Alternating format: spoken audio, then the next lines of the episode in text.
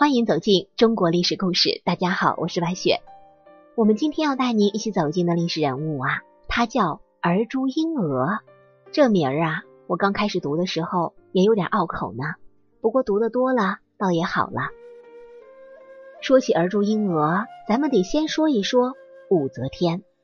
武则天曾是李世民的后宫妃嫔，李世民死后出家为尼，之后啊，又成为李治的皇后。最后称霸天下。不过，与武则天有同样经历的还有一个女人，就是儿朱英娥。可是啊，她却没有这样的幸运。她的一生跟权力紧密联系在一起，曾在数日之内失去几乎所有最亲的亲人。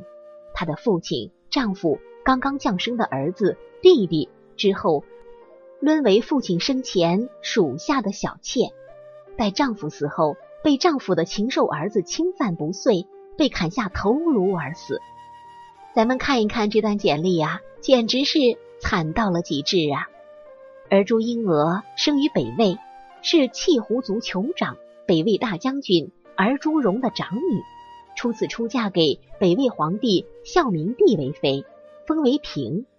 婆母胡太后专横，对妃嫔们很是压制，因此啊。他一直没有生育，孝明帝母子权力冲突严重。武泰元年，胡太后竟然杀死了自己的亲生儿子孝明帝。这个时候，孝明帝还很年轻啊，还没有儿子呢，只有一个刚刚降生不久的女儿。胡太后诈称这个女婴是男孩，然后立他为皇帝。胡太后立了这个女婴之后不久，觉得不能服众啊，于是。又改立临洮王世子三岁的元昭为帝，并命令孝明帝的妃嫔们全部做了尼姑。而朱英娥在这个时候也只能出家为尼了。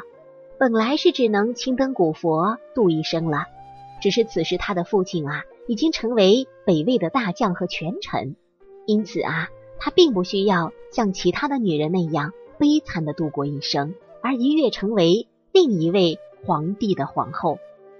话说，这个胡太后毒杀自己亲生儿子的原因，只是为了自己的面首情夫，又不喜欢儿子束缚她的权利，因此杀死了儿子。但是啊，他自己又没有掌控朝政的能力。而朱英娥的父亲儿朱荣趁机发难，发动了政变，将胡太后刚刚继位年仅三岁的幼主元昭。以及众多和他意见相左的皇族男子，全部投入黄河淹死，由此控制了北魏的朝廷。而朱荣一直图谋称帝自立，可是啊，又怕众人不服，于是拥立北魏宗室子元子攸为帝，是为孝庄帝，把女儿儿朱英娥从尼姑庵里接出来，立为孝庄帝的皇后。而朱英娥个性强直。依靠父亲的威势，对丈夫很是不客气呀。一旦这个皇帝丈夫对妃嫔们过于亲近的时候，他就训斥说：“天子由我家治理，今便如此，我父本日即自作，今亦复决。”这段话的意思是说啊，你这个皇帝是我家立的，你现在这样对我，我的父亲可以自己当皇帝，你自己该怎么着，你看着办吧。他这样的个性啊。就算她长得再美，她的丈夫恐怕也很难对她产生好感了。虽然这种行为让人厌恶，可是也不表示这个女人本性很坏。过了一年多，而朱英娥怀孕将产，孝庄帝不甘心做傀儡皇帝，借儿朱英娥生下儿子之机，骗儿朱荣进宫探望女儿，亲手杀死了儿朱荣及其十四岁的长子儿朱菩提，也就是。儿朱英娥的弟弟，在儿朱荣死后，他的从侄，也就是儿朱英娥的族兄汾阳刺史儿朱兆和儿朱世龙共同谋划，推戴王元业即位。随后啊，闯入宫中，侮辱妃嫔，掠夺财物，并将儿朱英娥的亲生儿子抢来，当面摔死在床下。儿朱英娥的丈夫，二十四岁的孝庄帝元子攸。被送往晋阳拘禁，不久，儿朱兆就把他给勒死了，同时又杀死了儿朱英娥的妹妹。而朱英娥被软禁宫中，她辛辛苦苦的生下了儿子，本来正高兴着呢，哪知道顷刻之间，得知父亲和弟弟惨死在丈夫的屠刀之下，悲伤之余，她也不知道等待自己的会是什么样的命运。哪知道啊，还没过几天呢，自己的族兄打着为父报仇的名义闯进宫来，她却只能看着新生儿子被摔死在她的面前，接着。丈夫也被杀死了，她顷刻之间失去了所有的亲人，被软禁在宫中，等待未知的命运，心中的凄惶可想而知啊。而朱兆这个人也只是个酒囊饭袋之徒，很快啊，他被儿朱荣的手下高欢打败逼死，北魏皇宫被高欢控制，被软禁其中的儿朱英娥自然也成了高欢的新宠。高欢这个人很有谋略，他就是后来北齐王朝的奠基人。此时他并没有篡位自立，又立了袁家的一个子孙当傀儡皇帝，自己手握实权。高欢很是爱慕儿朱英娥的美貌，对他很尊重。见他的时候啊，必然是束带请安，自称下官。逐渐的，也就打动了儿朱英娥的心。于是，这个女人也就委身于高欢了。高欢早有原配娄昭君，并且啊，还为他生下了五个儿子，那地位自然是不能撼动的。当然了，他还有很多妾室呢。而朱英娥以皇后身份，也只能成为他的妾室了。